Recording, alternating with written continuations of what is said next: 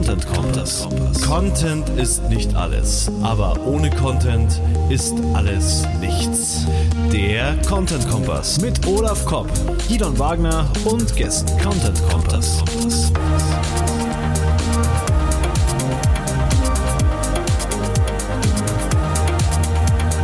Content Kompass. Was interessiert unsere Leser? Wie finden wir das raus? Diese Frage besprechen der Olaf und ich heute mit dem Jürgen Rink, Chefredakteur von der CT. Hallo Jürgen. Hallo. Grüß dich. Hallo Jürgen. Ach, das ist, das ist ein tolles Thema, das wir heute haben, das ja für Content Marketing und für Journalisten gleichermaßen interessant ist. Äh, bevor wir da reinspringen, was gibt's denn über dich sonst noch so zu wissen, außer dass du Chefredakteur von der CT bist?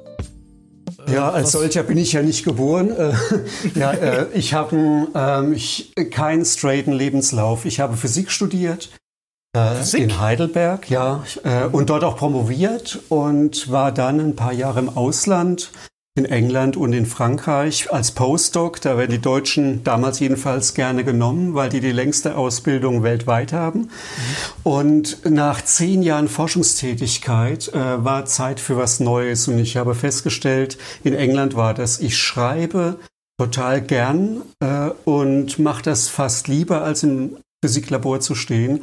Und habe dann im zarten Alter von 33 bei Heise in Hannover dann ähm, nochmal eine Ausbildung angefangen als Volontär und bin da so die Karriereleiter nach und nach hochgeklettert ähm, und seit 2017, Anfang 2017 bin ich jetzt Chefredakteur von CT, worauf ich mega stolz bin, nicht weil es ich bin, sondern weil es CT ist.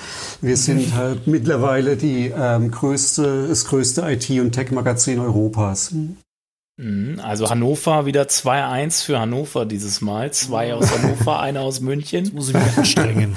Und dann haben wir ja noch, äh, haben wir auch, äh, dann haben wir eigentlich die Hannover, äh, erwähnenswerte Hannover Connection, Verlagsconnection fast komplett, ne? Mit T3N, eBase und jetzt Heise, CT. Ja, und in Hannover wurde der Spiegel gegründet nach dem Krieg, auch, weiß auch, auch das noch, ja. auch das ja. noch. Also es war ein dummer ist, Zufall, dass er nach Hamburg ist. Ne? Ja, der Mittelpunkt, Mittelpunkt der journalistischen Welt. Hannover. Bei München hat auch Abwanderung der Medienlandschaft. Gell? Da gehen auch immer mehr raus aus München und rein nach nach Hamburg. Wie war das denn? Äh, wer ist zuletzt von aus München abgehauen? Fällt mir jetzt gerade nicht ein. Bundesnachrichtendienst. Bundesnachrichtendienst ist in Berlin. Ja, oder das saß ja auch, saß ja auch hier in der Nähe. Aber mir fällt gerade der Verlag nicht ein. War irgendwas, nee, war das nicht Burda, die immer weniger in München auch sitzen und immer mehr in Hamburg? Kann sein. Ja, ist nicht mehr. Also es gibt eine so Abwanderung wichtig. von Hamburg nach Berlin. Ne? Also Springer zum ah. Beispiel. Ne? Ja, ja, okay, cool. Wir wollen heute, wie gesagt, wir haben das Thema immer öfters schon angeschnitten und haben auch immer gesagt, wir wollen ja mal, wenn wir von Nutzerzentrierung sprechen, sprechen wir natürlich dann davon äh, rauszufinden, was für Interessen hat denn eigentlich unsere Zielgruppe. Die wir ansprechen wollen mit unserem Format. Und äh, wir haben das immer nur so leicht gestreift bisher im Content Kompass. Und diesmal haben wir wirklich der, der Sendung, weil wir dich ja, Jürgen, auch gefunden haben dafür, weil du hast ja da auch viel bei Heise irgendwie bewegt in dem Bereich, hast da selber auch äh, quasi geforscht auch, ne? Kann man das so sagen? Ja ja. geforscht. Da kommt der Wissenschaftler ihr, durch. Hm. Genau, und ihr habt da was Schönes entwickelt, was Systematisches, denke ich, auch entwickelt, wie ihr halt immer wieder an neue Ideen für eure Zielgruppe kommt, die ihr eure Zielgruppen mhm. im, mit, äh, wie ihr eure Zielgruppen mit Content halt ansprechen könnt. Und, und da sind wir auch schon bei, dem, bei der ersten Frage. Du, du bist ja jetzt auch vielleicht vorbereitend nochmal erwähnt, du bist ja nicht nur Chefredakteur bei der CT, sondern auch bei Heise Plus bist du ja aktiv.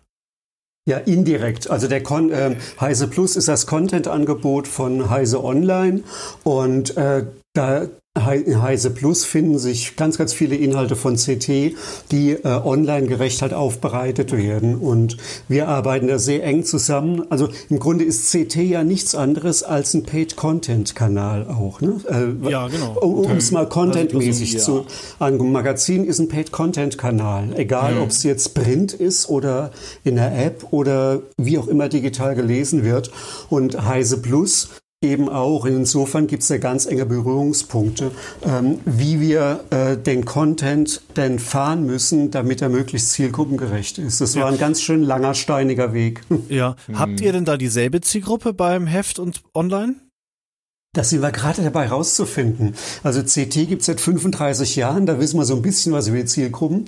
Heise Plus haben wir jetzt äh, seit äh, letzten Januar, also letztes Jahr 2019. Und da lernen wir die Zielgruppen gerade so kennen und schauen, äh, was, welche Themen, die in CT gut fahren oder schlecht fahren, wie performen die denn in Heise Plus? Und äh, da sind wir eigentlich ganz am Anfang. Äh, die ja. Unterschiede festzustellen, weil bei Heise Plus im Moment so jung der Fokus darauf liegt, welche Inhalte brauche ich, um überhaupt Abos zu generieren. Das ja. ist der erste Schritt. Und dann kommt der zweite Schritt. Ja, wie halte ich die denn mit dem interessanten Content überhaupt im Abo? Mit welchen Merkmalen definiert ihr denn eure Zielgruppe? Also alle äh, bei Heise Plus alle CT-Leser mit Internetanschluss, oder? Oder?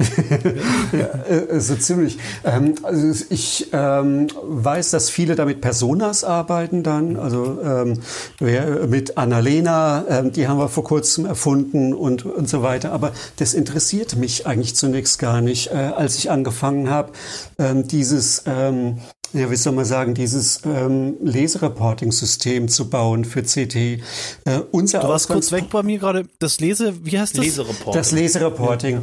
Ja. Ähm, der Ausgangspunkt war, dass mich schon ganz lange geärgert hat, wenn du ein Magazin machst, äh, dann weißt du nichts über die Leser. Also die ähm, Leute, die den Content verantworten, die kriegen vielleicht ab und zu mal einen Leserbrief und äh, überhöhen den dann. Da kommt so ein Brief von 100.000 Lesern oder in meinem Fall über 200.000 Lesern und dann hängt man sich an einem Leserbrief auf, oh, der Artikel war schlecht, was statistisch ja mhm. Nonsens ist. Ja. Und ähm, dann haben wir angefangen nachzudenken und gesagt, Mensch, äh, wir haben die CT in vier Kanälen drin.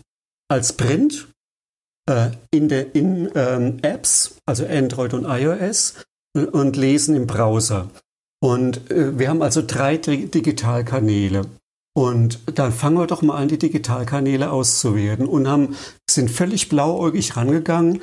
Ja, äh, mal gucken, was besonders beliebt ist und äh, sind schon gegen die erste Wand gelaufen.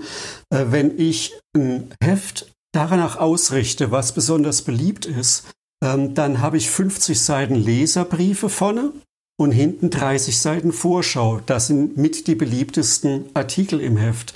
Also das ist ein ganz schlechter Ratgeber, äh, nach der Beliebtheit der Artikel zu gucken. So kannst du kein ähm, gutes Content-Angebot machen. Und ich nenne das die Reichweitenfalle. Und äh, mhm. als wir an dem Punkt waren, ähm, haben wir ähm, verstanden, warum Online-Medien, viele Online-Medien gerade scheitern. Also HuffPost, Vice, ja. BuzzFeed.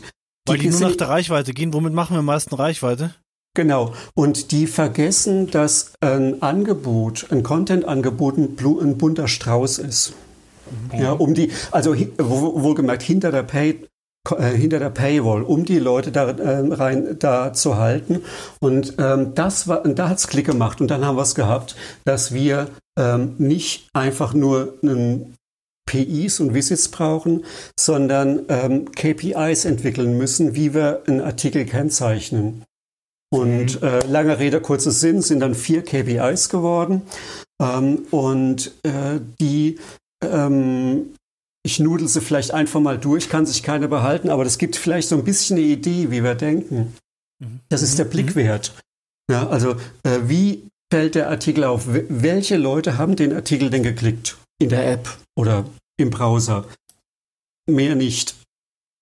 Der zweite ist der Logwert. Ähm, wie viele Leute sind denn mindestens fünf Sekunden in dem Artikel geblieben? Also da stecken jetzt äh, ziemlich viele Formeln hinten dran. Ich vereinfache es hier. Und das nennen wir Logwert ähm, und das interpretieren wir so, stimmen denn äh, stimmt der Andres und die Verkaufe? Gelingt es dem Artikel, mich wenigstens ein bisschen drin zu halten? Mhm. Und dann kommt der Logwert, der kommt der Klebewert. Äh, schafft es der Artikel, den Leser daran zu kleben? Und das definieren wir so, dass die Leute mindestens 30 Sekunden im Artikel sind. Und der vierte, äh, vierte KPI ist der Lesewert. Wie hoch ist denn die äh, Durchleserate? Wie viele Leute haben denn den Artikel ganz durchgelesen? Da mussten wir erst noch äh, recherchieren, ähm, dass die ähm, ja, dass die Lesedauer nicht etwa linear von der Artikellänge abhängt, wie es in vielen Journalistenschulen gelehrt wird. Das ist Quatsch. Ähm, wir haben gemessen, dass es logarithmisch geht und mussten das alles umbauen. Und so hat dann jeder Was heißt Artikel, logarithmisch? Ähm, also logarithmisch, Logarithmisch heißt, dass äh, das ist ja so eine abflachende Kurve. Ja. Eine logarithmische Kurve, ähm, wenn ich den Artikel verdopple, von 10.000 auf 20.000 Zeichen, dann habe ich nicht etwa eine lineare Zunahme in der Lesedauer, nämlich die doppelte, sondern ich kann ziemlich gut eine logarithmische Kurve reinlegen. Das heißt, sie ist deutlich vermindert. Ja, okay, okay, mhm. weil, weil einfach viele Leute zu lange Sachen oder lange Sachen nicht lesen und dann nimmt das ab. Einfach. Ich, ja. ich würde da kurz nochmal, erst erstmal, äh, ich hatte jetzt auch nochmal spontan die Frage, kam mir in den Kopf, wie messt ihr denn euren, es sind jetzt mal kurz zur Nachfrage, ist euer Content im Magazin also auch immer auch digital abgebildet und so könnt ihr dann die Messzahlen von dem Online-Content oder dem Digital-Content auf das Heft übertragen oder habt ihr auch Messverfahren, wie ihr die, den Print-Content separat messt und bewertet? Ähm, ja und ja. Für jede Ausgabe werten wir die Digitalkanäle aus. Ähm, das ähm, haben wir so ein tolles Open Source Tool gefunden, NIME. Ähm, und dieses NIME-Tool schafft es aus allen möglichen äh, Schnittstellen, den Content in eine Excel zu gießen und daraus haben wir dann die KPI, berechnen wir die KPIs. Das machen wir jedes Mal. Mhm. Und äh, das ist, deine Frage ist her hervorragend. Das ist nämlich der Knackpunkt. Wie darf ich das denn eigentlich übertragen auf die Printleser? Ja, also da brauche ich ja irgendeinen Gegencheck und da haben wir äh, 180 Leute ziemlich getriezt äh, letzten Sommer. Und zwar habe ich einen Lesebeirat und äh, 300 Leute, äh, die ähm, haben sich freiwillig gemeldet und die haben wir gefragt, Leute, es kommt Arbeit auf euch zu. Äh, wir schicken euch die nächsten sechs Ausgaben nochmal, Print. Äh, und ihr nehmt bitte einen Textmarker und streicht alles durch, was ihr gelesen habt. Also wir haben uns vorher versichert, dass das eine valide Methode ist, um ähm, herauszufinden, was die Leute lesen. Und dann haben wir Studenten geholt, die das dann digitalisiert haben. Und äh, ich habe dann vorher Leute gefragt, was denkt ihr, welche Unterschiede sehen wir zwischen hm, dem digitalen spannend. Leseverhalten und dem Printleseverhalten. Und einer, ähm, der, der mich äh, berät beim Storytelling, äh, ähm, ein externer, ähm, der hat, äh, es war der Einzige, der richtig geraten hat der ehemalige Chefredakteur von der Chip übrigens, der gemeint hat, äh, ich erwarte da überhaupt keinen Unterschied. Geil. Ja, und so war es auch. Geil. Krass, also, also ist es eigentlich ein eine Mythos, dass das, äh, weil es wird ja viel, gut, ich glaube, ein Buch müssen wir noch mal rausklammern, aber wenn wir von einem Printmagazin im Vergleich zu einem Online-Magazin sprechen, gibt es eigentlich beim Konsumverhalten keine großen Unterschiede. Ähm, so verallgemeinern würde ich das nicht. Ähm, ich glaube, es hängt daran, ja, genau. Ja. Es hängt daran, dass wir ein Fachmagazin sind, äh, wo ähm, der Text ne, ähm, einen sehr hohen Stellenwert hat. Also mhm. äh, wenn ich äh, zum Beispiel, na, ähm, nehmen wir mal die Gala, ein Magazin, das ich übrigens sehr schätze, für äh, zielgruppengerecht. Ähm, äh, wenn ich die Gala digital lese oder im Print äh, erwarte ich deutliche Unterschiede. Da hängt es vom Layout ab, äh, wie groß mache ich die Bilder, wie bereite ich den mhm. Text auf. Ne? Also ich glaube, es ist typisch für äh, Special Interest Fachmagazine. Okay. Aber es das heißt, es muss ganz kurz, es muss kein Unterschied sein. Also das ist schon sehr spannend. Ja. Beziehungsweise ein Gedanke von mir noch, den ich gerne ranwerfen würde, vielleicht hat das Online-Leseverhalten ja das Print-Leseverhalten auch verändert. Mit Sicherheit. Ja, und es verändert vor allem auch die Content-Erzeugung. Äh, dadurch, dass wir jetzt messen, wie gut ein Artikel ankommt, schreiben die Redakteure anders.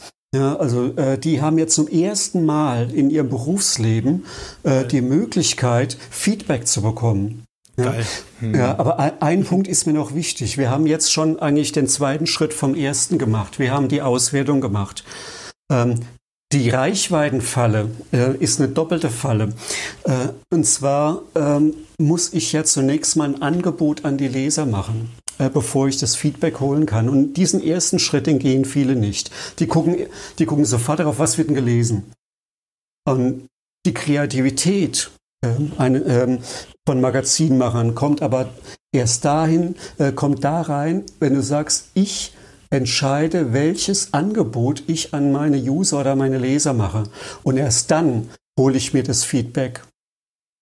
Mhm. Und wir machen diesen ersten Schritt so, also ich habe so noch nie aus dem Nähkästchen geplaudert. Also ich bin mal gespannt auf Danke. die Reaktion.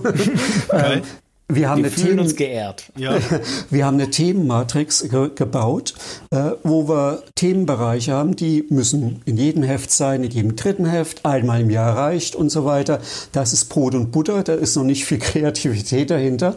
Und dann haben wir Redaktionskonferenzen und äh, Themenfindungskonferenzen, äh, wo Experimente gemacht werden, neue Themen. Und das hat richtig Fahrt aufgenommen, nachdem wir dieses Lesereporting hatten, weil jetzt plötzlich die Experimente Sinn gemacht haben. Ne? Ähm, wie, dieses Lese, kurz mal dieses Lesereporting, ja. weil du hast es schon das zweite Mal ja. erwähnt. Was ist das genau, dieses Lesereporting? Das ist ähm, genau das Feedback mit diesen vier KPIs. Ah Und, ja, okay. Äh, wir bereiten das leicht verdaulich äh, für die Redakteure auf. Also ähm, ich möchte nicht, dass äh, ein Redakteur jetzt äh, drei von fünf Arbeitstagen pro Woche sich mit den riesen Excel-Tabellen beschäftigt, sondern der soll Einblick auf einen Artikel, aha, so sieht's aus. Und deshalb haben wir für jeden Lesewert eine Ampel gebaut, rot, gelb, grün. Mhm.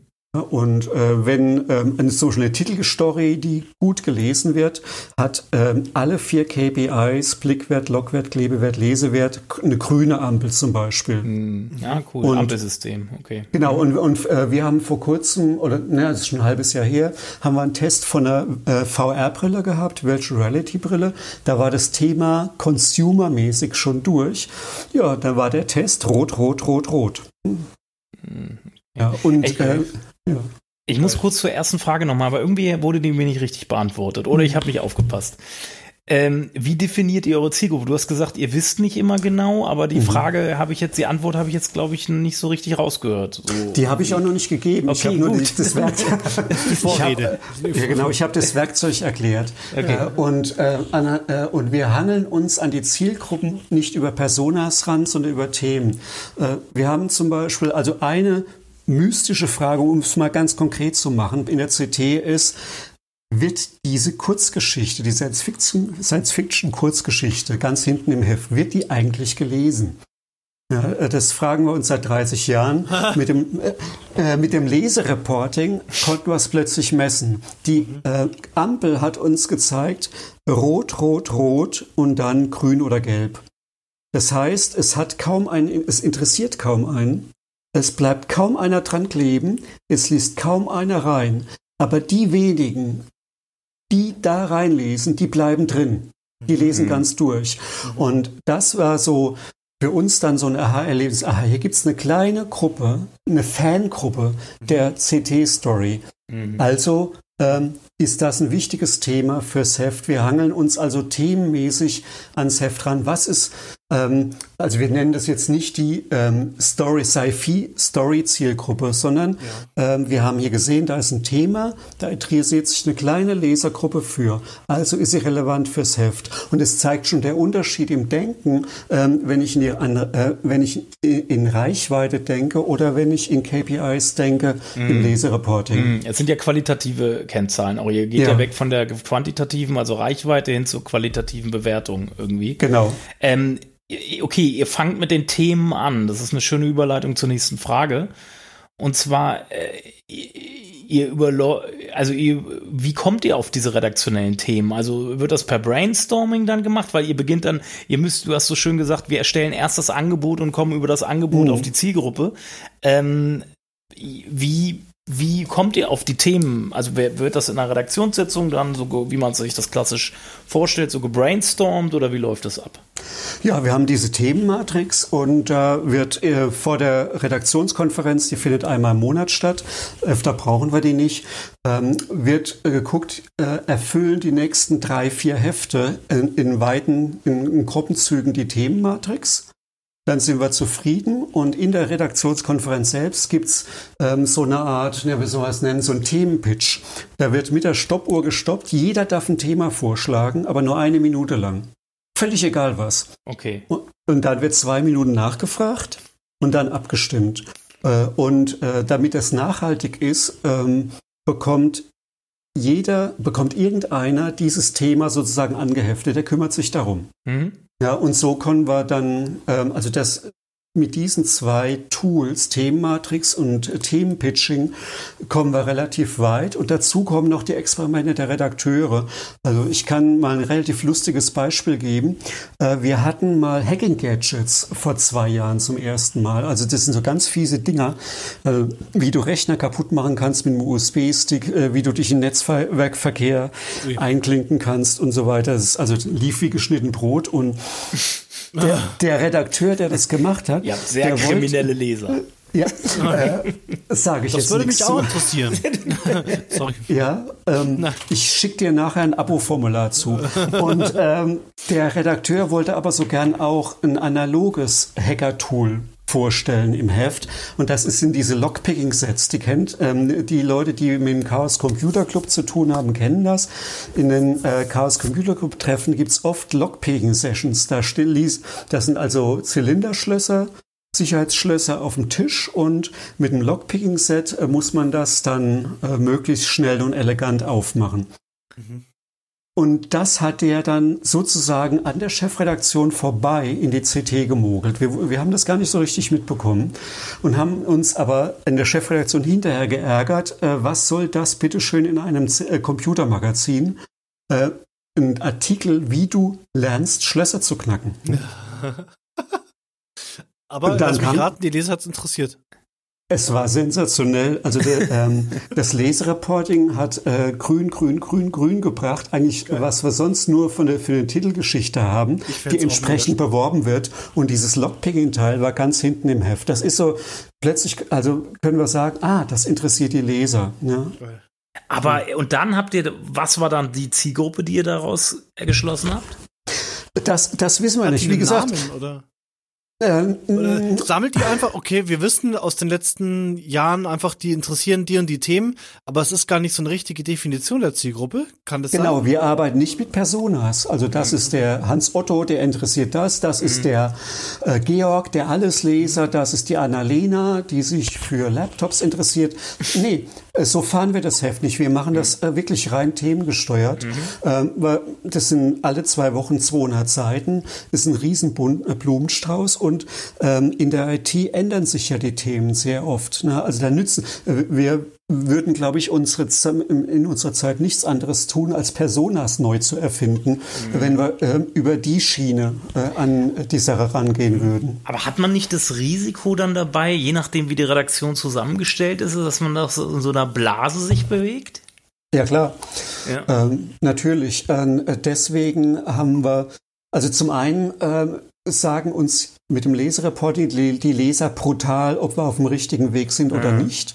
Mhm. Äh, und zum anderen ähm, haben wir einen recht engen Kontakt zu den 300 äh, Leuten im Leserbeirat. Ah ja, und da, da, da will ich, da geht die nächste Frage drauf. Mhm. Ähm, das ist ja eine Art Fokusgruppe, ne? Dieser Leserbeirat. Mhm.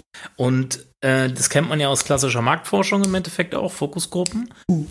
Ähm, wie, wie, in was für Formate, in was für Formaten trefft ihr euch mit diesem oder geht in den Austausch mit diesen, mit dieser Leser-Fokusgruppe? Ähm, wir machen jede Woche Umfragen äh, für die ähm, für diesen Leserbeirat. Das können zum Beispiel sein Titelzeilen, das können Themen sein, das können Einschätzungen sein oder auch, äh, wir hatten ähm, vor einiger Zeit Probleme mit der Auslieferung der CT. Da fragen wir die schnell mal, wann habt ihr eure CT bekommen? Das ist so, das sind die gewohnt einmal pro Woche. Das machen wir über Lime Survey, über das mhm. Kosten. Ist das Tool kostenlos? Jedenfalls gehostet bei uns. Da, deshalb haben wir es genommen. Äh, und wir haben relativ schnell festgestellt zu unserem Leidwesen, äh, dass das interessanteste Feld in diesen Umfragen das Freitextfeld ist. Mhm. Das lässt sich halt scheiße auswerten. Mhm, ja. ja. Und äh, da kamen die interessanten Kommentare und äh, seitdem, das ist jetzt anderthalb Jahre her, haben wir in jeder Umfrage ein Freitextfeld. Nicht themenbezogen. Schreibt bitte rein, was immer ihr uns sagen wollt und das ist Gold wert. Und da kommen ganz viele Experimente und äh, das ist so die ha Hauptkommunikationsform. Also spannend, weil es ja auch Freitextfelder erzeugen ja auch immer mehr Arbeit auf der jeden Seite, der es ausfüllen muss. Ist natürlich auch, wenn das viele Leute machen, auch ein ganz klares Zeichen von Engagement und Zugehörigkeit und Ne? Ja, ist großartig. Also wir haben äh, von den 300 Antworten in, innerhalb von drei Stunden etwa 50 Prozent und in 24 Stunden 95 Prozent. Ne? Nach welchen Kriterien habt ihr diese Teilnehmer ausgesucht, die da in diesem äh, Beirat sitzen? Äh, wir haben ähm, die so haben uns ein bisschen darin orientiert, äh, wie viel Prozent unserer Leser sind Abonnenten und wie viel kaufen die CT ähm, digital oder an einem Kiosk. Da haben wir, ähm, also das war so die erste Unterscheidung. Dann haben wir uns das Altersspektrum noch angeguckt. Ne? Und wir haben einen Aufruf in die CT gemacht. Wir hätten Lust, wer hat Lust, äh, von uns Arbeit zu bekommen?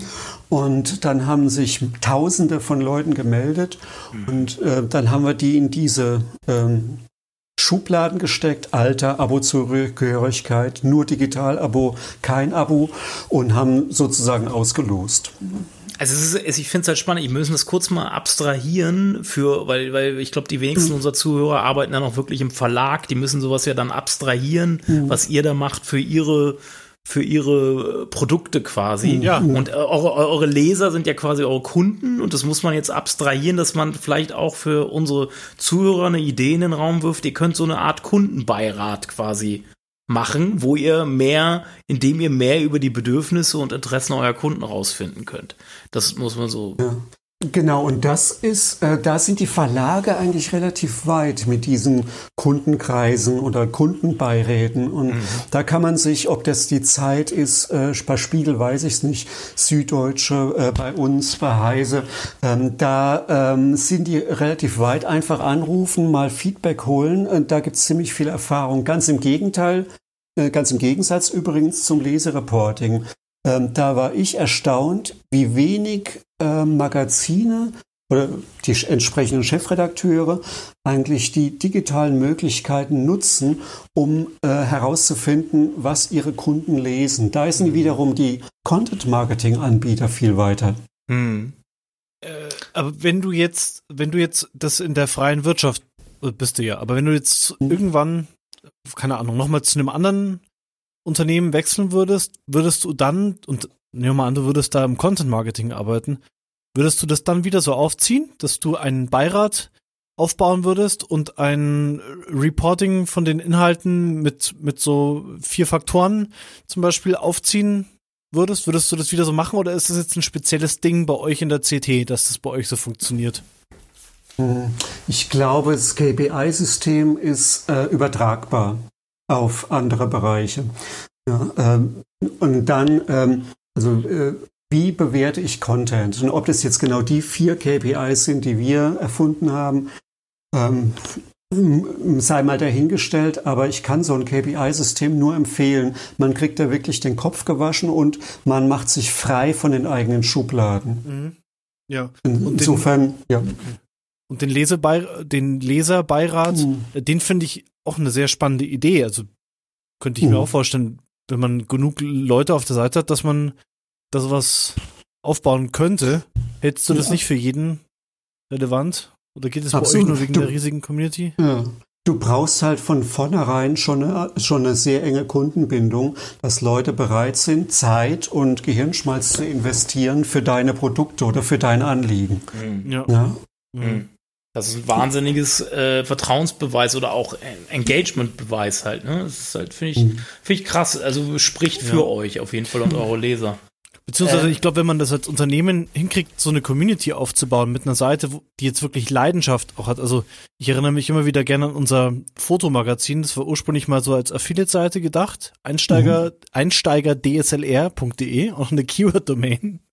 Und wir hatten dann aber irgendwann, irgendwann, also nach zwei Jahren, haben wir das mit Thomas Bauer mit einem Fotografen, der war der Autor, mhm. hochgezogen und hatten dann eine Community, die da Fotos eingeschickt hat, sich bei Fotowettbewerben beteiligt hat, äh, mitdiskutiert hat, im Forum mitgeschrieben hat, äh, die Stamm, Stammleser waren.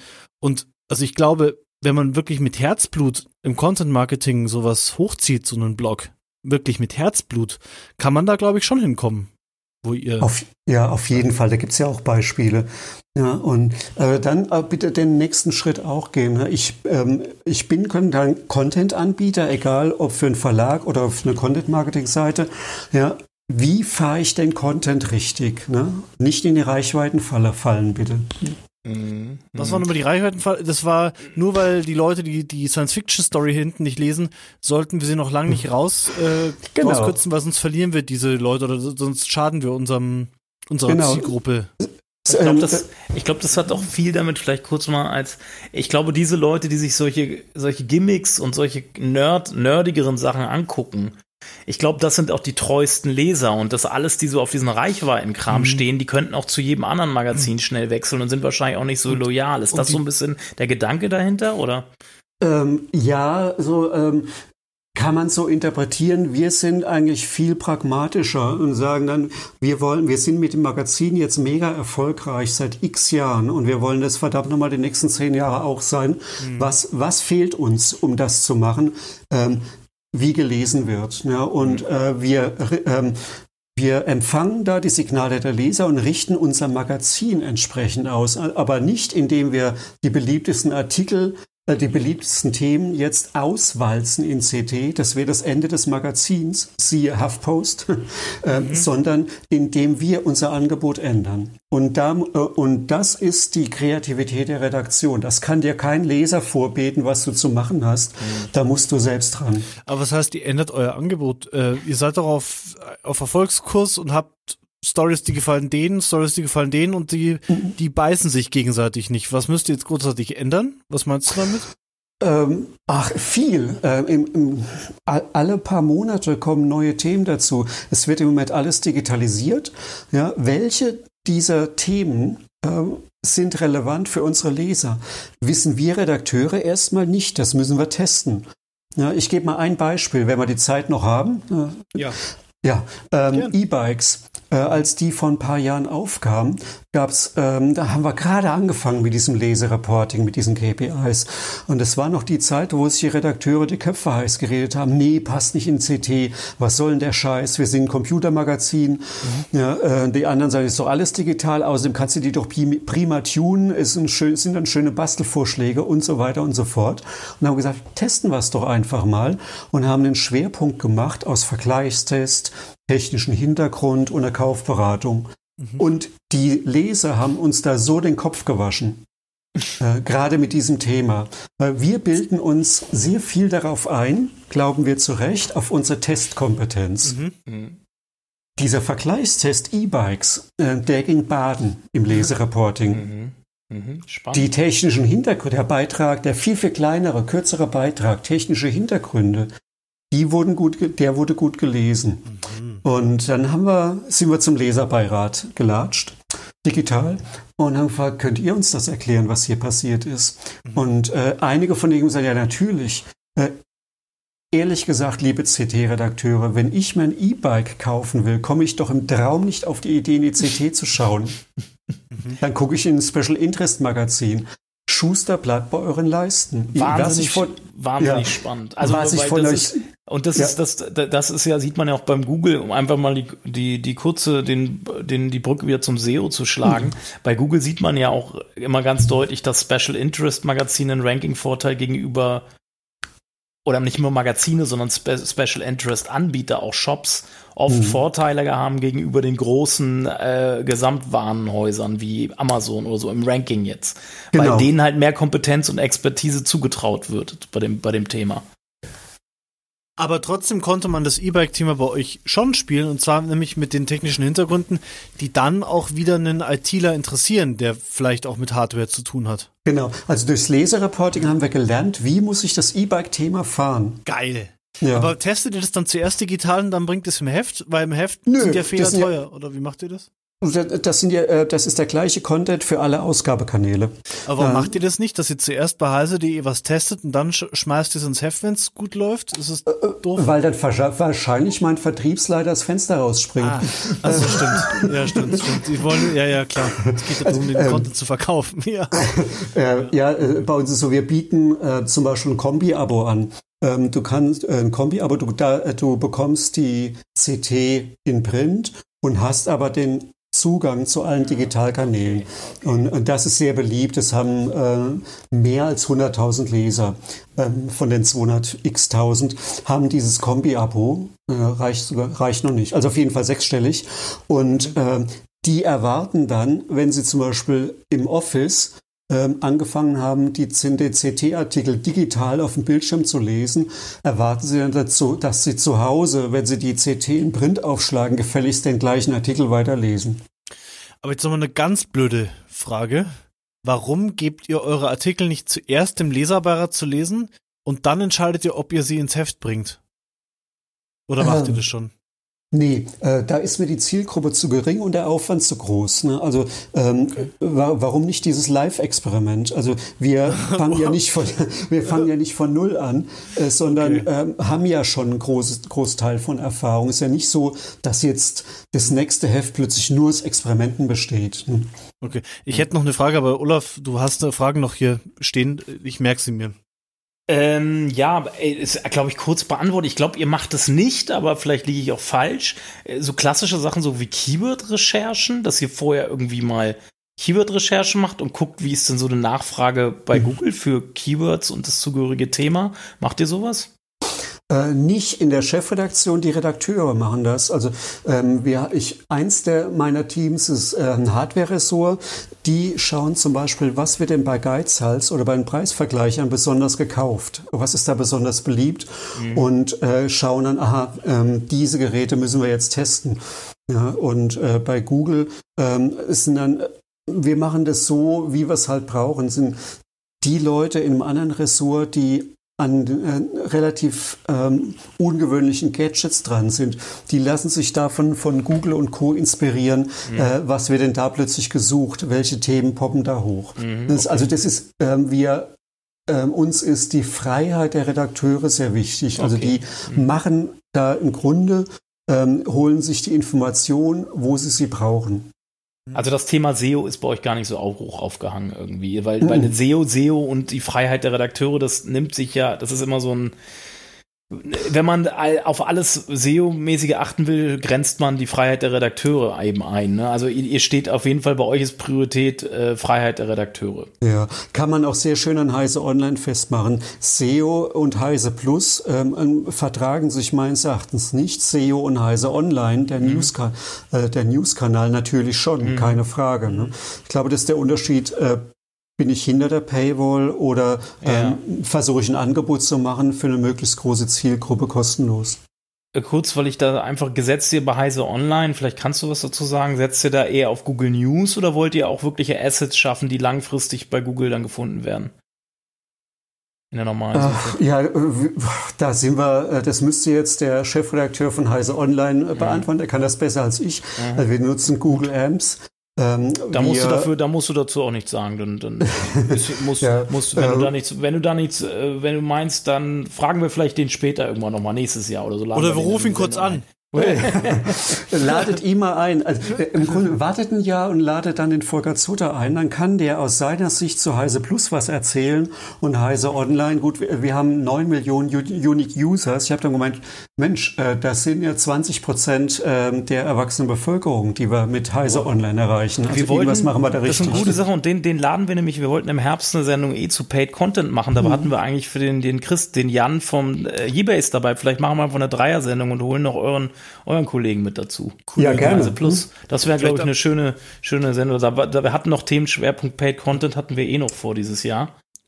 Ähm, Vielleicht gut. an der Stelle auch nochmal doppelt unterstrichen. Heise Plus, das ist jetzt das neue Paid Content Angebot für euch. Wo es den genau. CT-Artikel drin zu lesen gibt. Ähm, da ähm, gibt's Content von allen unseren Marken, ähm, die äh, ähm, heise online gerecht aufbereitet werden. Also wir haben ein neues Team, ähm, die ähm, den Content so ein bisschen noch mehr durch die Online-Brille anschauen gucken, also Themenwelten schaffen und äh, daraus das Heise Plus Angebot generieren. Also weil CT natürlich alle zwei Wochen erscheint, das dickste Heft ist, es kann, verwundert wenig, dass dann besonders viele CT-Artikel drin sind. Aber da haben wir auch die Make-Artikel, CT-Fotografie, ähm, was haben wir noch so, Technology Review, von iX, alle Marken kommen da drin vor. Okay, aber ist ja auch spannend. Dazu habe ich auch noch eine Frage, aber äh, merke ich mir gleich. Okay, ähm, das ist jetzt dann auch meine, meine letzte Frage erstmal. Ähm, danke, Guido, dass du, dass du da so mich äh, mir den ja. Vortritt lässt.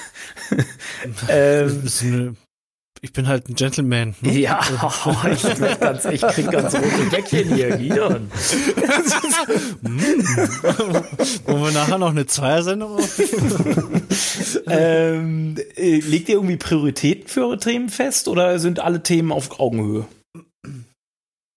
Ähm, die Prioritäten. Also ein Titelthema, ihr müsst ja eher bei einem Titelthema eventuell. Da ist, da besteht dann ja schon eine Priorität. Irgendwie, wenn ich was auf den Titel packe, ein Thema, vergebe ich da ja automatisch schon eine Priorität. Oder vielleicht ganz vorne im Heft oder so. Genau, das ist so, sondern die Verkaufe des Hefts. ansonsten ist die Themenmatrix Prioritäten gesteuert, die ich eh vorhin schon erwähnt habe. Ähm, die, ähm, da habe ich nur einen Parameter genannt. Also wie oft soll welches Thema im Heft sein. Wir haben noch eine zweite Achse. Wie hoch priorisieren wir dieses Thema? Mhm. Ja. Also zum Beispiel für CT Security muss natürlich jedes Mal dabei sein. Wir haben jetzt vor einem halben Jahr gerade äh, Investigativrecherchen hoch priorisiert weil wir gemerkt haben, äh, damit können wir uns sehr gut absetzen von anderen, ähm, von anderen Medien. Und äh, diese Investigativgeschichten, wir haben im Darknet da einen Briefkasten, wo wir äh, Whistleblower-Tipps bekommen, mit denen wir dann anfangen zu recherchieren. Und ähm, das machen wir seit ein paar Jahren und seit einem Jahr zieht das richtig, geht das richtig ab und ähm, haben da exklusive Investigativgeschichten, äh, die wir dann gerade hoch priorisiert haben, weil ähm, wir gemerkt haben, äh, das wollen die Leser und es geht natürlich weg von einem reinen Computermagazin, mhm. ähm, wenn wir den Buchbinder-Skandal da gemacht haben und äh, ähm, dann ähm, haben wir, wir pinkeln da ziemlich vielen Leuten dann ans Bein, entsprechend viele Rechtsanwälte sind dann beteiligt, ähm, um das ganze wasserdicht zu bringen, also investigativ Artikel äh, ist nichts, was man eben schnell mal so macht. Äh, da muss, steckt richtig Manpower dahinter. Und deshalb sind wir da auch relativ gut vernetzt mit anderen Investigativgruppen in Deutschland. Wir haben jetzt die Frage geklärt, die Hauptfrage der Sendung. Was interessiert unsere Leser? Wie, wie, wie kommt ihr da dahinter, was eure Leser interessiert? Ihr macht das sozusagen empirisch aus, aus der Erfahrung. Wen wundert's, weil du bist selbst Wissenschaftler. äh, aber wie, wenn ich, ich probiere das gerade vorzustellen, wenn ihr jetzt neue Themen plant, sitzt dann, sitzt ihr dann zu 20 am Tisch und erinnert euch, ja, ach, das lief letztens gut und das auch und das, glaube ich, so lief, so läuft's wahrscheinlich nicht. Oder habt ihr eine riesige Liste an erfolgreichen Themen und dann sagt ihr, wie knüpfen wir jetzt da jeweils an? Oder wie macht ihr das ähm, in einem Redaktionsprozess sichtbar, was die erfolgreichen Themen waren, wenn ihr nicht so eine Kundenpersona-Datei mhm. habt? Äh, ja, ähm, das macht das. Ähm, zer, ja, das zergliedern wir eigentlich. Also die, die Truppe von 60 Redakteuren ist einfach zu groß, um die in einen Raum ähm, zu bringen und so, ja, was machen wir denn jetzt? So, ähm, das sind ähm, vier Teams, die sind vier Teams ähm, eingegliedert und die Teams selbst, die sind, die arbeiten sehr themengesteuert und ähm, wissen ganz genau, Moment, ähm, diese Tests oder dieser Praxisbeitrag, diese ähm, Wissens- oder diese Re Reportage, die lief sehr gut, die machen wir in vier Monaten nochmal. Also die treffen sich mindestens einmal pro Woche, diese Teams, äh, und ähm, besprechen mhm. Themen, was sie wann machen wollen. Wir in der Chefredaktion gucken mit unserer Themenmatrix dann sozusagen von oben drauf, können wir daraus ein Heft machen in der Vielfalt, wie wir es uns vorstellen. Mhm. Also eigener Geschmack spielt dann auch am Ende wieder eine Rolle. Die Teams ja. haben den, die, den Sensor draußen, was den Lesern gefällt, setzen an Erfolgsgeschichten genau. an. Ja. Und in der Chefredaktion sagt dann, wie machen wir ein Heft, das uns wirklich gefällt, von dem wir ja. persönlich überzeugt sind. Genau. Und ganz wichtig ist mir, ähm, das war auch die Angst der Redaktion zunächst, als wir die, das Lesereporting, die KPIs äh, reingebracht haben. Ähm, wo bleibt die Kreativität? Ja, muss ich jetzt nur nach diesen KPIs schreiben? Ne? Darf ich jetzt nicht mehr machen, was ich will? Also überspitzt gesagt. Ne? Ja. Nee, die Kreativität, die Redaktion und wie du es eben gesagt hast, so eigener Geschmack spielt natürlich mit rein. Ne? Das sind Menschen und das soll man dem Magazin auch ansehen, dass es von Menschen gemacht ist. Ne? Mhm. Und von dem Redakteur XY und nicht YZ. Ja. Also die, die, die Zahlen ersetzen nicht die Kreativität, wie du einen Content, äh, welchen Content du anbietest. Ich glaube, das ist eine total hohe Kunst, äh, mit KPIs zu arbeiten im Bereich Inhalte und trotzdem dieses künstlerische, diesen eigenen Stil aufrecht zu halten. Mhm. Äh, ich, wir kriegen da auch oft scharfe Kritik ab, weil wir haben ja, ich weiß nicht, ob du das kennst, das Tool, die Wortliga Textanalyse, mit der, die auch mit starren KPIs, KPIs mhm. rechnet, Te Satzlänge, streicht dir einen zu langen Satz an. Natürlich muss nicht jeder zu lange Satz äh, da raus aus dem Text. Äh, am Ende muss halt jemand entscheiden, gefällt mir das oder nicht. So, aber die, die KPI ist trotzdem da und ich sag, irgendwie, so, so KPIs sollen zum Nachdenken anregen und nicht den Kopf ersetzen. So, so genau, im Grunde ist es ein Werkzeug. Ja, und äh, ein Könner seines Fachs äh, kann mit dem Hammer wunderschöne Sachen machen oder ähm, wenn er es nicht kann, kann er Sachen zerstören. Das ist nur das Werkzeug. Ja? Genau. Jetzt, was machen wir damit? Genau, genau. So wie du sagst, weil, also wie, die Kritik kommt dann bei uns oft so ähm, rüber, dass Texter uns sagen, ja, Kunden von mir hauen mir meine Texte um die Ohren weil sie sie durch euer scheiß Tool schicken. so, der Text ist nicht gut. Das ist natürlich ein, Pro es ist natürlich ein Problem. Ja, mhm. weil mhm. natürlich kann der Texter sich da oder hat der Texter sich in der Regel was dabei gedacht, dass er mhm. das jetzt so gemacht hat. Also, ähm, und bei euch ist es vielleicht, äh, ihr seid ja ein Team, ihr stimmt euch da regelmäßig ab. Äh, bei euch ist dann vielleicht was anderes. Ihr kennt eure KPI, KPIs, aber jeder weiß trotzdem die künstlerische Freiheit des anderen zu schätzen irgendwo. So stelle ich mir das vor. Genau, und ähm, letzten Endes wollen wir mit dem Magazin Geld verdienen und wenn wir merken, dass, ähm, ähm, dass wir in irgendeinem Bereich falsch abbiegen, dann äh, sehen wir das mittlerweile sofort. Also was ich noch nicht gesagt habe, wie viel Leser äh, äh wie, äh, lesen denn digital eine Ausgabe? Wir haben ungefähr 20.000 ähm, Einzelreportings für dieses Lesereporting. Und ähm, wir sind also statistisch relativ sattelfest, äh, wenn wir Aussagen treffen, der Artikel kam an, äh, der, das ist ein Nischenartikel, den Artikel, den Artikel hat leider keinen interessiert und so weiter. Ne?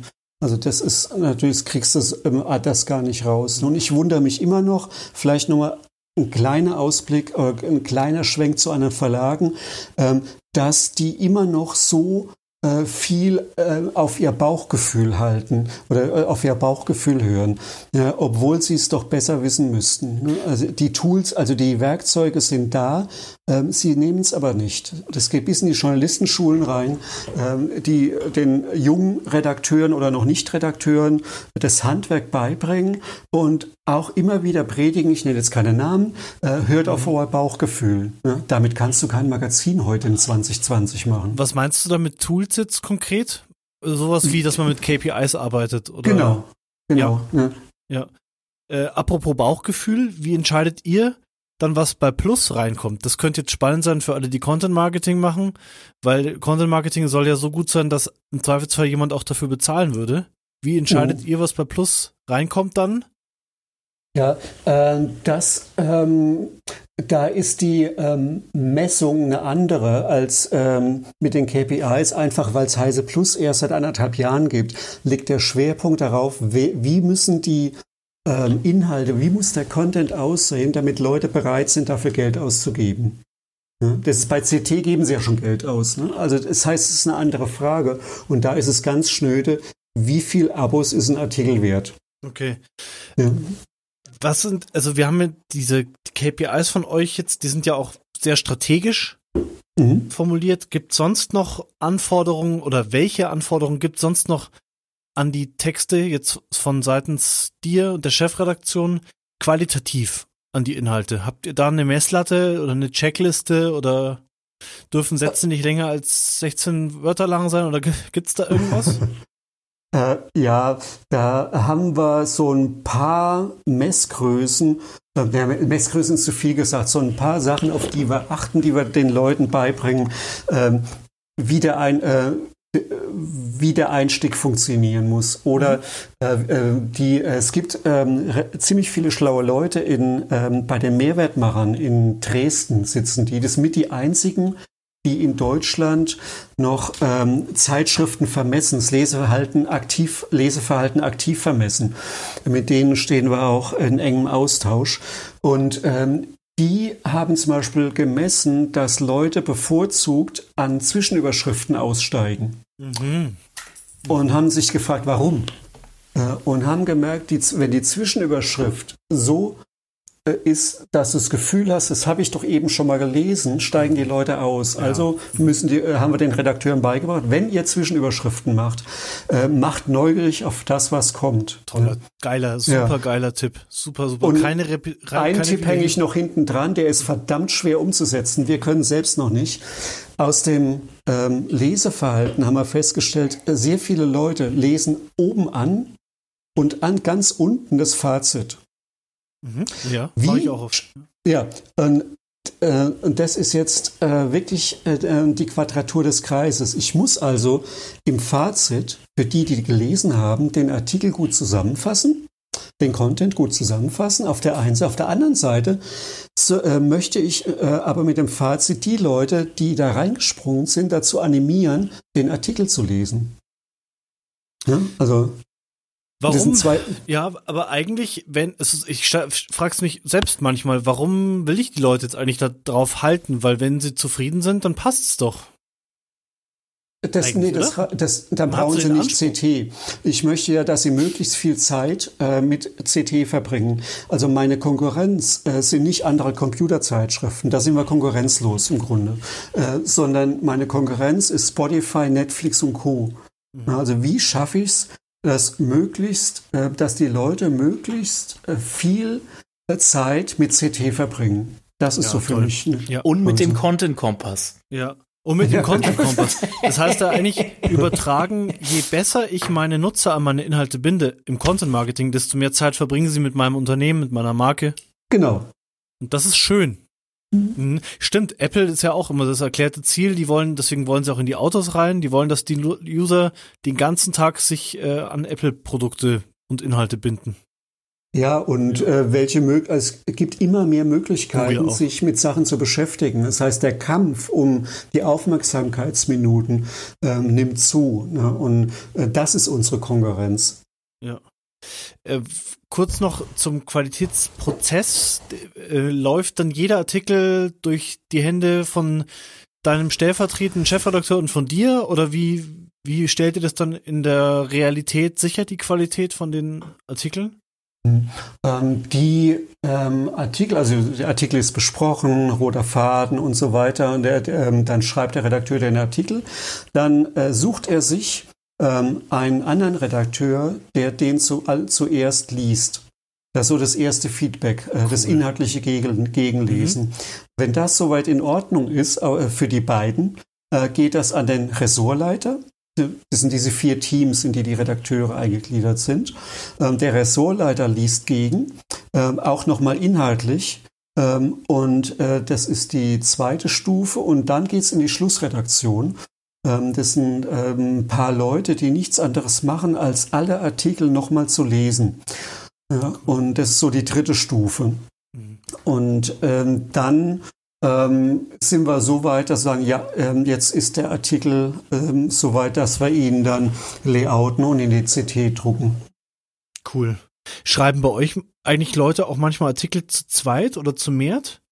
Ja, das, das passiert. Ähm, das, ja. Ja, wir haben halt nicht nur Reportagen, sondern äh, Vergleichstests zum Beispiel, ähm, die aus relativ vielen Textkästen auch bestehen. Und da, das, da kann man wunderbar zusammenarbeiten zum Beispiel. Wir hatten letztens bei uns auf der Seite einen Gastbeitrag von einem äh, Unternehmerinnen-Team, die machen so Business-Schreibkurse, das heißt auch die das Unternehmen, und die schreiben ihre Content-Marketing-Artikel zu zweit und sagen, damit tun sie sich viel leichter äh, weil also die Artikel werden wohl besser und mal übernimmt der eine die, diese Rolle, das den Draft zu schreiben und der andere mhm. schleift mhm. fein. Manchmal übernimmt die, die andere sozusagen die Rolle und fand ich total inspirierend diesen Tipp. Schön zu hören, wow. dass ihr das auch macht. Mhm. Ja. Okay, ähm, ich würde hier an dieser an dieser Stelle einfach mal Guido und sonstige Schlussworte übernehmen. Also ich fand, es war eine der besten Sendungen bisher. Sagst du das jedes Mal? Nein, das sagt Guido jedes Mal, deswegen sage ich das jetzt mal zum Schluss. Aber bei mir ist es ernst gemeint. Das war also eine sehr ergiebige, eine sehr tippreiche Sendung, ja. Ja, auf jeden Fall. Ich finde es krass, wie ihr das, wie ihr das macht. Ich freue mich schon. Ich, ich, du kannst mir vielleicht mal den Kontakt von deinem Kollegen geben, von der äh, Heise Plus. Mhm. Dann würden wir den mal gucken, ob er Zeit hat, dann in, in, in unserer Sendung zum Thema Paid Content, den, den, wir auch schon geplant haben. Den würden wir eventuell noch mit dazu holen. Ähm, ja, sonst verweise ich jetzt einfach mal, ihr könnt ruhig auch gern neben der CT auch ein bisschen Zeit auf Spotify, iTunes, Deezer und YouTube verbringen, aber nur wenn's, wenn ihr da den Content Kompass hört. Oder am besten halt auf dem Second Screen CT und äh, digital Heise, Heise Plus. Genau, ja. Heise Plus, alles konsumieren, alles, alles guter Content. Mit aufgeschlagenen ja, CT-Heft.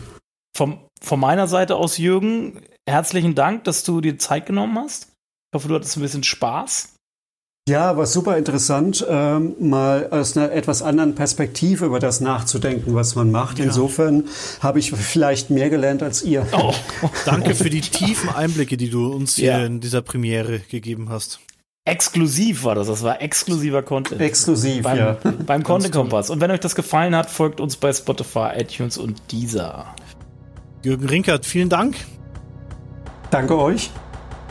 Und tschüss. Content Kompass. Content ist nicht alles, aber ohne Content ist alles nichts. Der Content Kompass mit Olaf Kopp, Gidon Wagner und Gästen. Content Kompass.